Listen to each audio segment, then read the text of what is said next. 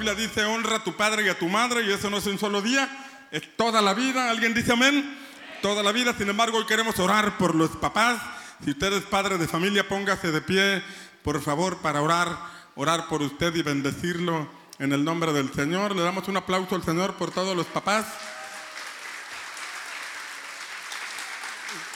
Florecita dice que yo soy su papacito, ¿verdad? Pero bueno, vamos a orar por los padres de familia. Levante sus manos. Señor, te damos gracias por cada padre de familia que está esta mañana aquí con nosotros y los que nos están escuchando a través de la transmisión. Declaramos tu bendición sobre sus vidas. Te pedimos, Señor, que les des fuerzas, que los dirijas cada día, que tu favor, tu misericordia, tu bendición los acompañen, Señor, que puedan desarrollar su tarea de paternidad con excelencia y con sabiduría de lo alto, que los respaldes con tu Espíritu Santo y con la palabra adecuada para sus hijos. Los bendecimos en el nombre de Jesús. ¿Alguien dice amén? Amén. Amén, amén y amén. Vamos a la palabra del Señor. Estamos desarrollando una temática que tiene que ver con la conquista de Canaán. Y como ya le he señalado, Canaán significa conquistar el propósito de Dios para tu vida, alcanzar las promesas plenas que Dios tiene para ti, desarrollar la vida conforme al propósito de Dios que diseñó para ti desde antes de que fueras creado. Ese es el punto a donde Dios nos quiere llevar. ¿Alguien dice amén? Es el punto a donde el Señor nos quiere llevar. No solamente tiene salvación y perdón de pecados, también restaura nuestra vida, también nos libera, también nos abre los ojos a la visión, nos llena de su Espíritu Santo, nos ama con amor eterno y nos introduce a una tierra de plenitud que ha preparado para cada uno de nosotros. ¿Alguien lo cree? Y hemos estado viendo, hemos estado viendo la conquista de Canaán y hasta este momento hemos estudiado a 12 reyes, 12 territorios que Israel conquistó. Canaán estaba dominado por 31 reyes que tenían controlado aquel lugar y hemos estado viendo cómo Israel fue conquistando poco a poco el territorio que Dios tenía para ellos y hasta este momento hemos visto al rey de Jericó, al rey de Jai, al rey de Jerusalén, al rey de Hebrón, al rey de Jarmut, al rey de Laquis, al rey de Eglón, al rey de Geser, al rey de Debir, al rey de Geder, al rey de Orma, y hace dos semanas veíamos al rey de Arad. Y veíamos que Arad era un lugar desértico, porque dominaba el rey cananeo. Pero era un lugar desértico que tenía minas, minas de cobre y minas de hierro. Había un potencial que no estaba siendo aprovechado. Había un potencial que no se estaba desarrollando porque el que dominaba era el rey cananeo. Pero entonces llegaron los israelitas y establecieron el reino de Dios y aquel lugar comenzó a cumplir su propósito. Antes estaba bajo la administración del rey cananeo, pero cuando la administración del reino de Dios llegó a ese lugar, las cosas cambiaron. Y así era nuestra vida. Antes la administraba otro y nos fue mal. Era un desierto, pero ahora que estamos en Cristo, estamos bajo una nueva administración. El reino de Dios está en nuestra vida, nos gobierna la palabra y todo lo que puso Dios acá adentro se está manifestando para la gloria del Señor. Alguien dice amén. Si lo cree, dele un aplauso al Señor en esta hora. Pero hoy vamos a ver al rey número 13 y Josué capítulo 12, versículo 15 lo menciona. Habla del rey de Libna. Fue el rey número 13 que ellos conquistaron el territorio llamado Libna fue el territorio número 13 que conquistaron y Libna significa blancura. Eso es lo que significa Libna. Y Libna fue un territorio que tenían que conquistar porque posteriormente ese lugar se convertiría en un lugar de refugio. Era importante ese lugar de refugio por lo que vamos a ver el día de hoy. Josué capítulo 21, versículo 13 Dice la palabra que los hijos del sacerdote Aarón les dieron Hebrón, la ciudad de refugio para el homicida, con sus tierras de pasto. Diga conmigo tierras de pasto. Era un lugar con muchos pastos Y dice que Libna también fue dada como ciudad de refugio, como con sus tierras de pasto. En el tiempo de Josué era importante después de conquistar Adar, conquistar Arad, perdón, conquistar Libna, porque ese lugar sería dedicado a ser un territorio conocido como ciudad de refugio, una ciudad donde pudiera acudir la persona que accidentalmente hubiera matado a otra. Por ejemplo, cuando alguien estaba cortando un árbol y se zafaba el hierro y le pegaba en la cabeza a otra persona y esa persona moría, esta persona que accidentalmente había matado a la otra podía correr a la ciudad de refugio y encontrar protección. Los ancianos de ese lugar deberían darle refugio, recibirlo y detener la mano del vengador, la mano de la persona que quisiera cobrar la ley del ojo por ojo y el diente por diente. Porque estaba la ley del ojo por ojo y el diente por diente y el que matara a hierro, a hierro tenía que morir. Pero eso aplicaba para el que mataba con alevosía y ventaja. Eso aplicaba para aquel que movido por la maldad conspiraba contra su prójimo. Lo planeaba la muerte de su prójimo. Para esas personas se les daba la ley del ojo por ojo y el diente por diente. Pero para el que accidentalmente había matado a otro, Ahí no aplicaba la ley del ojo por ojo y diente por diente, pero tenía que huir o ir corriendo, acudir a la ciudad de refugio. Y ahí el vengador no podría entrar. Ahí los ancianos, los levitas, los habitantes de aquel lugar podrían proteger a aquella persona que accidentalmente había matado a otro. Esta indicación de la ciudad del refugio, las ciudades de refugio, se las dio el Señor desde antes de entrar a Canaán.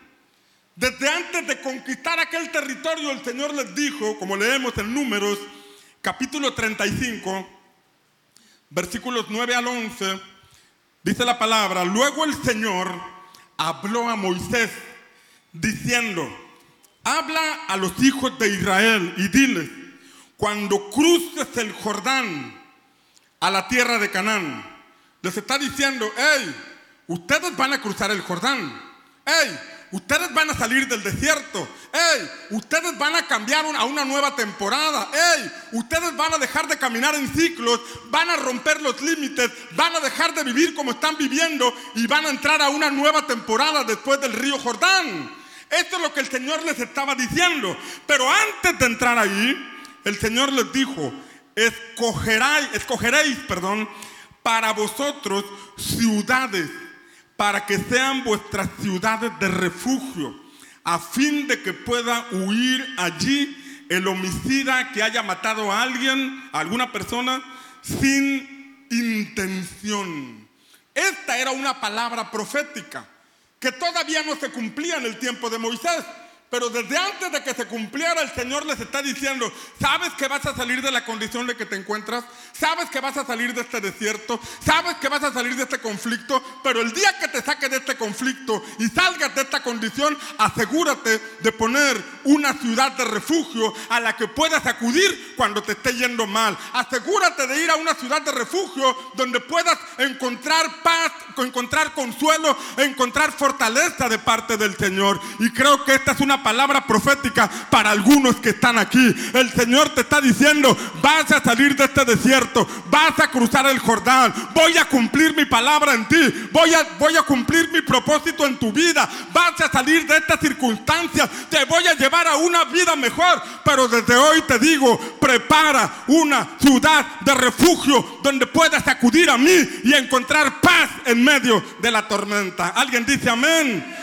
Alguien de aquí va a agarrar sus maletas y va a cambiar de estación para entrar a la tierra del propósito que Dios ha preparado para su vida. ¿Alguien lo cree? Ahora, si tú sabes y si tú estás seguro de que Dios va a cumplir su propósito en ti, desde hoy tienes que aprender lo que significa la ciudad de refugio. Si tú sabes que Dios te lleva a un cumplimiento de propósito, si tú sabes que el Señor te lleva al cumplimiento de sus promesas y sabes que el Señor va a mostrarte la importancia de esas ciudades de refugio, que es lo que vamos a aprender hoy, desde este momento tú ya te programas para eso. Desde este momento ya empiezas a establecer la cultura de la ciudad de refugio. Desde este momento empiezas a, aprender lo que significa la ciudad de refugio, porque sé a dónde voy, porque no estoy jugando al cristianito, porque estoy caminando en la perfecta voluntad de Dios, porque estoy caminando en obediencia y porque sé que Dios va a cumplir su propósito en mí. Tal vez en este momento no tienes trabajo, tal vez en este momento tienes problemas matrimoniales, tal vez en este momento la relación con tus hijos no es nada cordial, tal vez en este momento te deprimes, pero ese no es el fin de tu vida, porque hay una palabra que Dios tiene para ti, hay un Canaán que se va a cumplir en tu vida y el Señor te dice, cuando cruces el Jordán, cuando salgas del desierto, cuando entres a esa nueva temporada, porque ese es el plan que Dios tiene para tu vida. El que lo crea, dele un aplauso al Señor.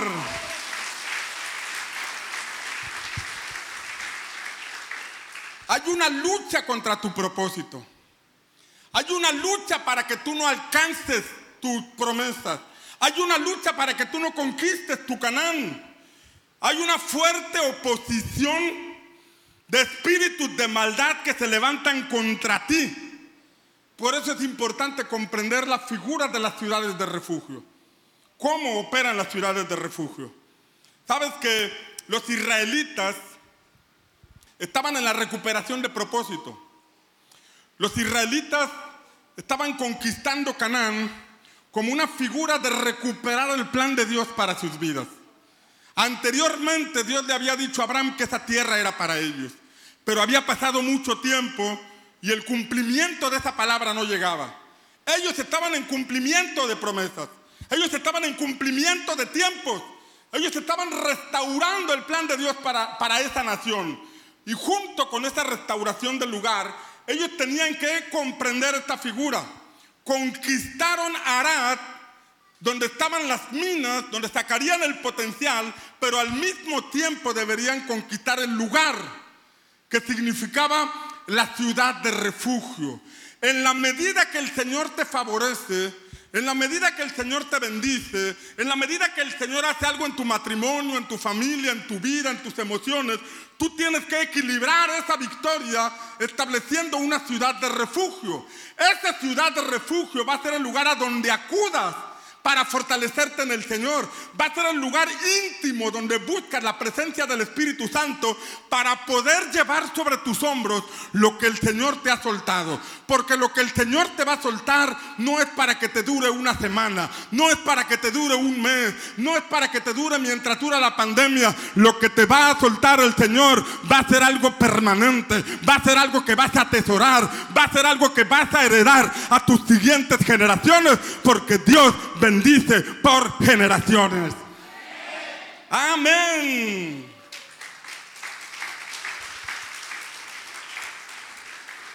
Mira lo que dice la palabra en Isaías. Isaías 4, versículos 2 al 6. Aquel día, el renuevo del Señor será hermoso y lleno de gloria. Lo que está diciendo aquí la palabra es que hay un día en que aquel árbol que se estaba secando vuelve a florecer, se vuelve a renovar. Lo que está diciendo aquí este, este, este pasaje, que aquel árbol, aunque estaba completamente seco, la última palabra la tiene el Señor. Habla del cumplimiento de un día, habla del tiempo Kairos. Yo no sé cómo se encuentran tus emociones, yo no sé cómo se encuentra tu matrimonio, yo no sé cómo se encuentra tu familia o tus finanzas. Tal vez estás seco en alguna área de tu vida, pero el Señor habla de un día, un día en que vuelves a florecer un día donde vuelves a brotar, un día donde se vuelve a ver el fruto que Dios diseñó para tu vida. Lo que dice este pasaje es comparado con lo que dice Cantares, que ya se escucha la voz de la tórtola anunciando que viene una primavera, que las flores ya están en cierne y si las flores están en cierne es porque el fruto está a punto de llegar a tu vida. Veo aquí árboles frondosos, veo aquí árboles fructíferos que dan fruto para la gloria de nuestro Padre Celestial. Amén. Dice, aquel día el renuevo del Señor será hermoso y lleno de gloria. Dile al que está a tu lado, tú estás hermoso, pero aquí habla de mí. Vamos, dile, aunque tus ojos te engañen, declárale por fe. Tú estás hermoso, pero aquí habla de mí, dile, habla de mí. Habla de que un día volveremos a florecer, nos volveremos a renovar nos levantaremos, los que esperan en el Señor, nuevas fuerzas tendrán, caminarán y no se cansarán, correrán y no se fatigarán y emprenderán el vuelo como las águilas. Tu vida no ha terminado, tu historia aún no concluye, hay cosas que Dios todavía va a hacer en ti.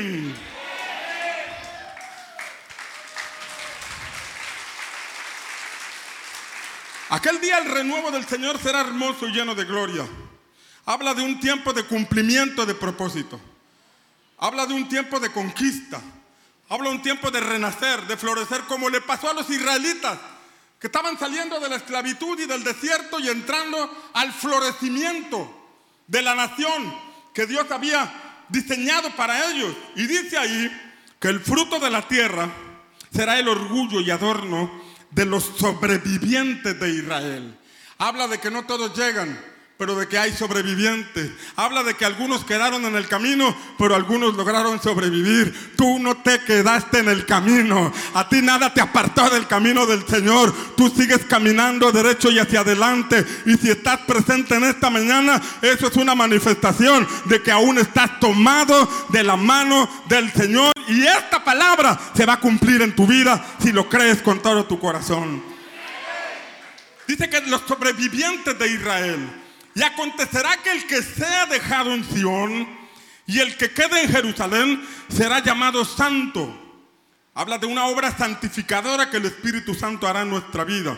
Y todos los que están inscritos para vivir en Jerusalén, cuando el Señor haya lavado la inmundicia de las hijas de Sión y haya limpiado la sangre derramada de en medio de Jerusalén con el espíritu del juicio y el espíritu abrazador, entonces el Señor creará sobre todo lugar del monte Sión y sobre sus asambleas una nube durante el día, o sea, humo, y un resplandor de llamas de fuego por la noche. Habla del monte Sión y habla de las asambleas, del lugar donde se congregan. El monte Sión es el monte, es mostrado en Hebreos como el monte de Dios, donde están todos los santos, donde están todos los ángeles del Señor y habita la presencia de Dios. Dice que ahí habrá una atmósfera que Dios provocará, pero también habla de las asambleas, habla del lugar donde nos congregamos, Habla del lugar donde nos reunimos, porque la Biblia dice que donde están dos o tres reunidos en su nombre, ahí está en medio de ellos. Y que Él habita en medio de la alabanza de su pueblo. Tú puedes cantar en tu casa, puedes cantar en tu carro, puedes cantar en el baño, puedes cantar en todas partes y ahí está el Señor. Pero Él se manifiesta cuando dos o tres le cantamos con todas nuestras fuerzas. El cielo se abre y la presencia de Dios se manifiesta para sanar, para salvar, para liberar, para restaurar y para bendecir en el nombre de Jesús. ¿Alguien lo cree? Y dice ahí que porque, porque sobre toda la gloria habrá un dosel. Sobre toda la gloria habrá un dosel. Y ese dosel será un cobertizo para dar sombra contra el calor del día y refugio, diga conmigo refugio, refugio y protección contra la tormenta y la lluvia. Ojo aquí, dice que sobre toda gloria debe haber un dosel. Estamos hablando de que aquel pueblo de Israel conquistó Arad, pero tenía que conquistar Libna, que es la ciudad de refugio. Estaban avanzando conquistando, pero era necesario establecer estas ciudades de refugio. Y aquí dice que sobre toda gloria manifestada debe haber un dosel. Habla de que es probable de que haya calor en el día y es probable que haya tormentas y lluvias. A pesar de estar en las manos del Señor o a pesar de estar cerca del Señor, dice ahí que sobre toda gloria debe haber un dosel. Un dosel que nos sirva de cobertizo. Si estás viendo la manifestación de la gloria de Dios en tu vida, o en tu matrimonio, o en tu familia, o en algún área emocional, o en tu área de trabajo, en el emprendimiento, si estás viendo la mano de Dios, el Señor te dice que sobre esa manifestación de su gloria debe haber un dosel. Así como en Arad era importante conquistar Libna como ciudad de refugio para equilibrar lo que estaba pasando, aquí vemos que el Señor dice que sobre toda gloria debe haber un dosel. ¿Alguien dice amén? ¿Qué es un dosel? Es una cubierta de madera o de tela que se pone sobre el altar o sobre un trono o sobre una cama. Esa parte que está ahí arriba de esa tela es el dosel que está sobre un trono. Y ese dosel se podía poner también sobre un altar o ese dosel se ponía sobre una cama. Y es una figura que nos muestra una cobertura que debe haber para encontrar refugio. Y el Señor dice, sobre toda gloria debe haber un dosel. Donde veas que está mi presencia respaldándote y llevándote, debes equilibrarlo con un dosel de cobertura, con, un, con una protección, con una cubierta, con un lugar de refugio para que aunque enfrentes tormentas, aunque vengan desafíos a tu vida, siempre sepas a dónde acudir para encontrar refugio. ¿Alguien está aquí conmigo? Ellos estaban en tiempos de manifestación de la gloria de Dios. Cuando la gloria de Dios se manifiesta, ocurren cosas. Cuando la gloria de Dios se manifiesta, hay rompimiento. Cuando la gloria de Dios se manifiesta, hay libertad. Cuando la gloria de Dios se manifiesta, hay milagros. Cuando la gloria de Dios se manifiesta, ocurren cosas. Y la Biblia dice que Dios nos quiere llevar de gloria en gloria y de triunfo en triunfo. Si has visto la manifestación de la gloria de Dios en tu vida, prepárate porque vienen cosas aún mayores. Alguien dice amén. La gloria postrera será mayor que la primera. ¿Cuántos esperan la gloria postrera? ¿Cuántos creen que la manifestación de Dios será mayor aún sobre sus vidas? El Señor dice, sobre esa gloria, tienes que aprender a poner un dosel. Tienes que aprender a poner esa ciudad de refugio para que lo que estoy haciendo en ti no se pierda.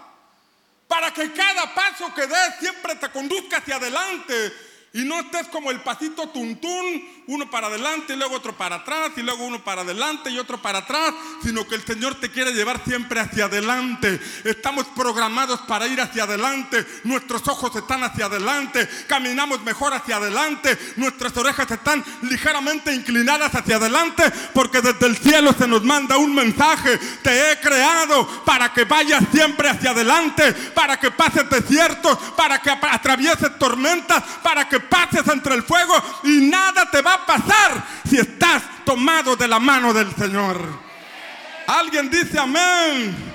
Alguien de aquí va a atravesar su desierto, alguien de aquí va a atravesar su dificultad a causa de la manifestación de la gloria de Dios sobre su vida.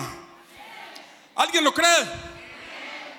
Ahora, si el dosel es una especie de cubierta, y como ya te mencioné, el dosel se usaba para cubrir el altar.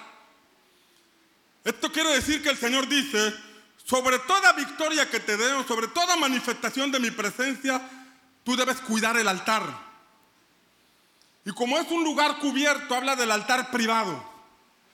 Habla de tu comunión privada con el Señor. Es una figura de la ciudad de refugio. Estamos en una dinámica donde estamos creyendo por el desarrollo. Estamos creyendo que Dios te va a bendecir. Estamos creyendo que Dios te va a prosperar. Estamos creyendo que Dios te va a llevar a una cultura de emprendimiento y de desarrollo donde tus hijos ya no serán trabajadores de alguien más, sino que tus hijos tendrán su propia empresa y podrán desarrollarse porque están naciendo en Canaán. Alguien dice amén. Pero junto con esa dinámica de trabajo y de esfuerzo, tiene que haber un dosel. Tiene que haber una ciudad de refugio donde tú puedas acudir y encontrar descanso, donde comprendas que no depende de tu capacidad humana, ni de tu inteligencia, ni de tus conexiones con las personas, sino que todo depende del Señor, donde puedas encontrar descanso y paz para tu alma. Alguien dice amén. El dosel debería cubrir ese altar. Toda gloria debe tener un altar cuidado, un altar cubierto, un altar protegido Un altar que no debe ser descuidado, porque para que la gloria permanezca en ti y para que la gloria sea mayor, el altar tiene que estar cubierto por un dosel. ¿Alguien dice amén? El dosel era empleado, como ya lo mencionamos, para cubrir los tronos. Y un trono es símbolo de reino. Un trono es símbolo de gobierno. Y hablamos del reino de Dios en nuestra vida. Hablamos de que en nuestro corazón debemos cubrir, debemos guardar y proteger el reino de Dios sobre nosotros. Nuestra carne nos va a llevar a tomar decisiones, pero cuando ponemos un dosel sobre el, trono del Señor que está en nuestro corazón, esa gloria de Dios permanecerá e irá en un aumento. ¿Alguien dice amén? A veces vas a atravesar necesidades y hay personas que toman decisiones de acuerdo a la necesidad. Hay personas que se dejan llevar por la necesidad en lugar de buscar la voluntad de Dios. Dejo de servir porque la necesidad me abruma. Dejo de orar porque la necesidad es demasiada. Y sacrifican cosas valiosas por la necesidad. En cierta ocasión Jesús, cuando fue tentado, el diablo le dijo, porque Jesús tenía hambre, después de 40 días de ayuno, dice la palabra que tenía hambre. Y en medio de esa necesidad, el diablo le dijo, si eres hijo de Dios, Dile a esta piedra que se convierta en pan, si eres hijo de Dios. Y Jesús le respondió, no solo de pan vivirá el hombre. O sea, no me voy a dejar llevar por la necesidad. No voy a operar en un milagro por mi necesidad, sino que yo voy a vivir de todo lo que sale de la boca de mi Padre Celestial. Cuando tú y yo dejamos de caminar por necesidad, dejamos de, de, caminar por nuestra carne y nos disponemos a hacer la voluntad de Dios, es porque el trono de Dios está establecido en tu corazón. Y si el trono de Dios está establecido en tu corazón, prepárate porque entonces vas a entrar a Canaán, donde te vas a desarrollar, donde vas a crecer, donde vas a alcanzar plenitud de vida de la mano del Señor. El que lo crea diga amén.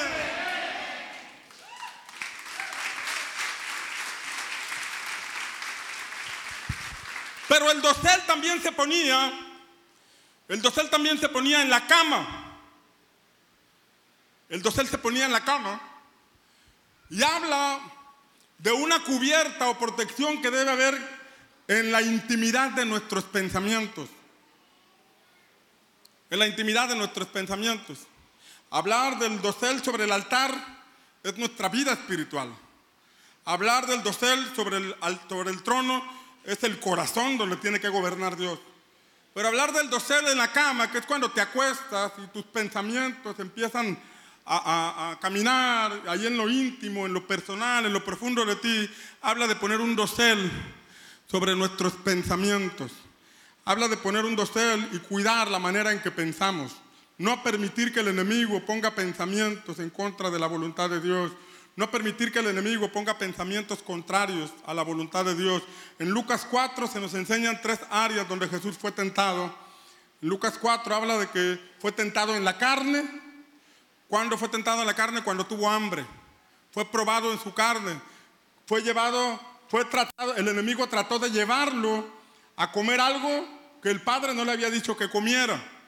Y él reprendió al diablo y no cayó en la tentación de la carne. Pero después vino otra tentación, cuando el enemigo le dijo, mira, le mostró todos los reinos de la tierra y le dijo, si te daré todos estos reinos y postrado me adorares, póstrate delante de mí y entonces yo te daré todos estos reinos. Estaba tratando Satanás de establecer un trono sobre Jesús, manejar su agenda, y era conducirlo por el, camino de la codicia, por el camino de la avaricia. Porque la Biblia dice que los deseos de la carne, los deseos de los ojos y la vanagloria de la vida son parte de este mundo. Y en este contexto, el diablo cuando le presentó los reinos de la tierra estaba tratando de despertar codicia en Jesús, cosa que no pudo. Pero fue atacado en esa área. Pero Jesús le dijo, apártate de mí, Satanás, porque al Señor tu Dios adorarás y a Él solo servirás. Ahí está claro el trono de Dios establecido en el corazón de Jesús. Cuidó esa parte que tú y yo tenemos que cuidar. Pero la tercera parte es cuando el diablo lo llevó a un pináculo, al pináculo del templo, al alero del templo, y le dijo, aviéntate, aviéntate, al fin que dice el Salmo 91 que Él mandará a sus ángeles para que no tropieces tu pie y no, para que no tropieces con piedra y caigas. Ahí estaba tratando el diablo de envanecerlo Estaba tratando de, envanecer a Jesús porque le estaba diciendo, mira, si te subes al templo y te dejas caer y los ángeles vienen, todos sabrán que tú eres el ungido del Señor. Todos sabrán que tú eres el Mesías. Todos pondrán su mirada sobre ti. Estaba tratando de envanecer la mente de Jesús. Recuerde que en el mundo están los deseos de la carne, los deseos de los ojos y la vanagloria de la vida. Pero el Señor reprendió a Satanás. El Señor reprendió a Satanás y la Biblia dice que Jesús salió victorioso de aquella tentación. El Señor te va a prosperar. El Señor te va a bendecir, pero el enemigo va a tratar de envanecerte por tu prosperidad. Por eso es importante que establezcas una ciudad de refugio. Por eso es importante que pongas un dosel sobre el altar, sobre el trono de Dios, para que así, por mucho que te prospere Dios, Él siempre siga siendo el rey de tu vida, de tu casa, de tu matrimonio, de tu empresa y de todo lo que tenga que ver contigo. El que lo crea, diga amén. Dale un fuerte aplauso a Jesús en esta hora. Sobre toda gloria debe haber un dosel. Y ese dosel es símbolo de cobertura para que la gloria permanezca. Es símbolo de cuidar tres cosas importantes para que lo que Dios está haciendo en nosotros sea permanente. Para que lo que Dios ha empezado en ti no dure un año, no dure seis meses, sino que sea el inicio de una nueva vida donde vas a ver el favor de Dios sobre ti, la misericordia y el bien de Dios siguiéndote todos los días de tu vida, visitando tu vida, visitando tu matrimonio, visitando tu casa, visitando tus hijos y teniendo cielos abiertos y la voz del Padre diciendo, tú eres mi hijo amado en quien tengo complacencia. ¿Alguien dice amén? ¿Para qué eran las ciudades de refugio? ¿Qué eran las ciudades de refugio? Ya te mencioné algunas enseñanzas de las ciudades de refugio. Una que te mencioné es que eran lugares a donde acudían los que involuntariamente habían matado a otra persona. Los que involuntariamente habían cometido un asesinato. Y sabes que esto puede hablarnos de áreas de nuestra vida donde necesitamos todavía ser redimidos. Cuando alguien mataba a otra persona con alevosía y ventaja, es porque la maldad ya había operado en su corazón para maquinar la, muerte de aquella persona.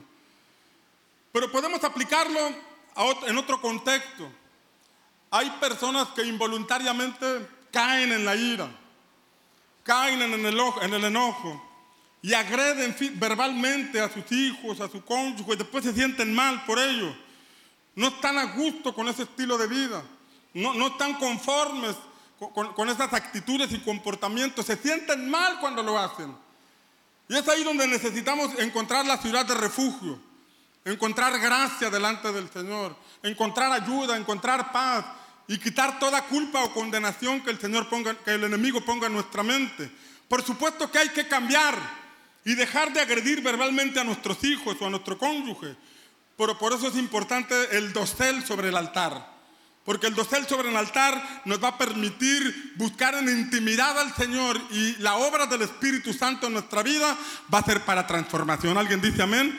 Va a ser para transformación. Pero en esas áreas donde todavía estamos batallando, en esas áreas donde todavía no, logramos una transformación completa y nos sentimos mal, salió una mala palabra y nos sentimos pésimos. Y hasta queremos dejar de servir y dejar de asistir a la iglesia porque pensamos que esto no es para nosotros. Es verdad que esas palabras ya no deben estar en nuestra boca. Pero también es verdad que necesitamos que el Señor siga perfeccionando su obra en nuestra vida. Porque así lo dice la palabra. Él perfeccionará la buena obra que ha empezado en nosotros. ¿Alguien dice amén?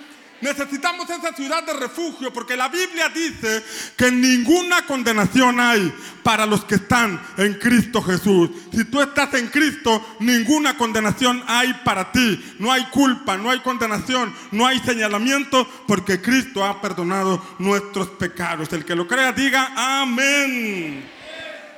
Ahora, las ciudades de refugio eran para los levitas los levitas. Y los levitas eran las personas que estaban al servicio en el tabernáculo del Señor.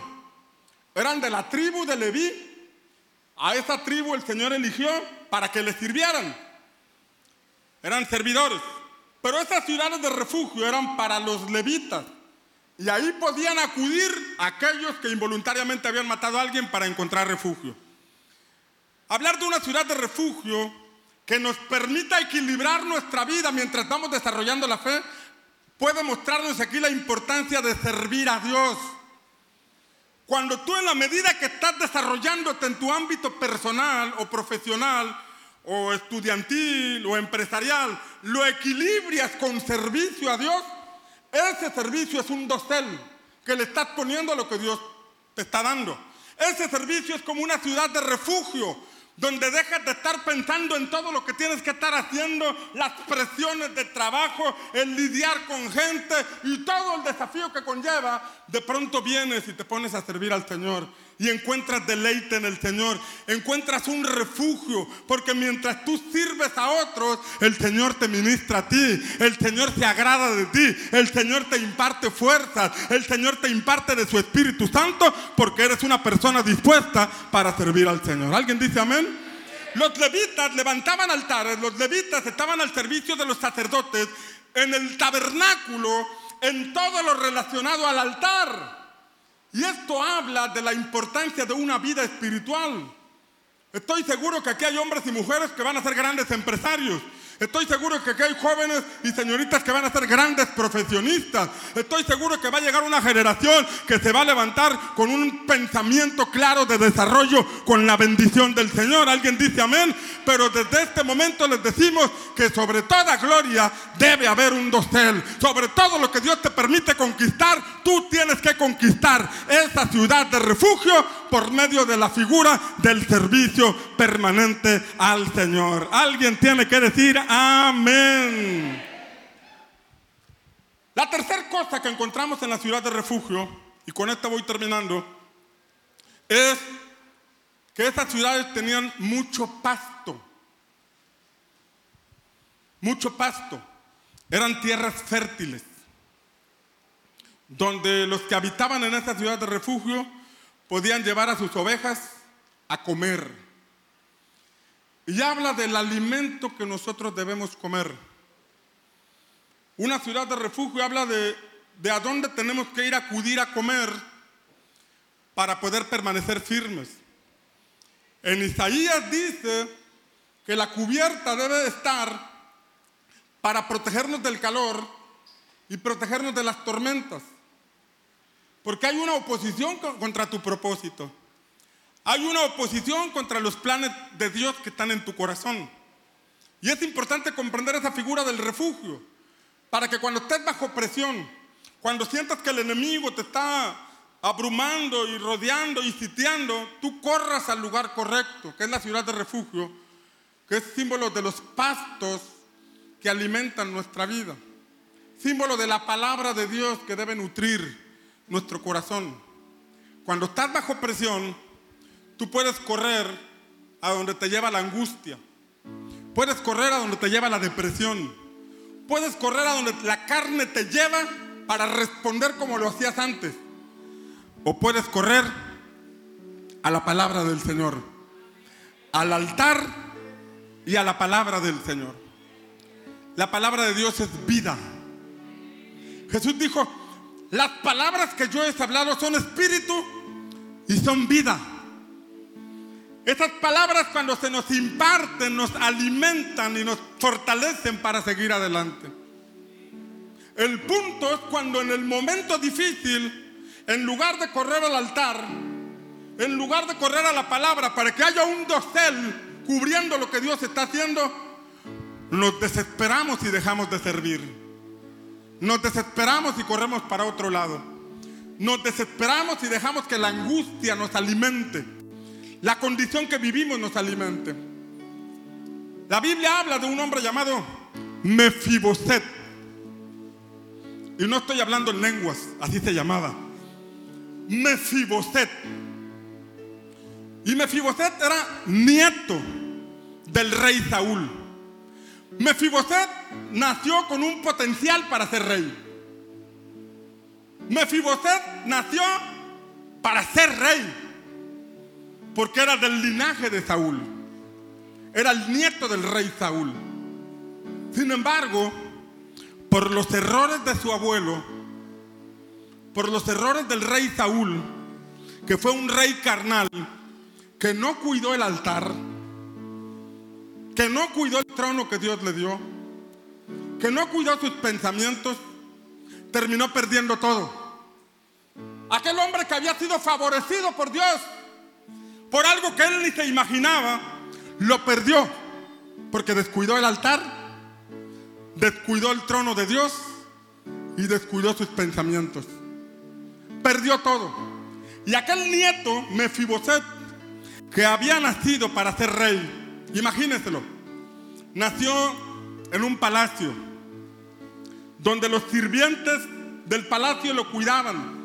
Tenía pañales de seda, cortinas de seda, sábanas de seda, alimento privilegiado.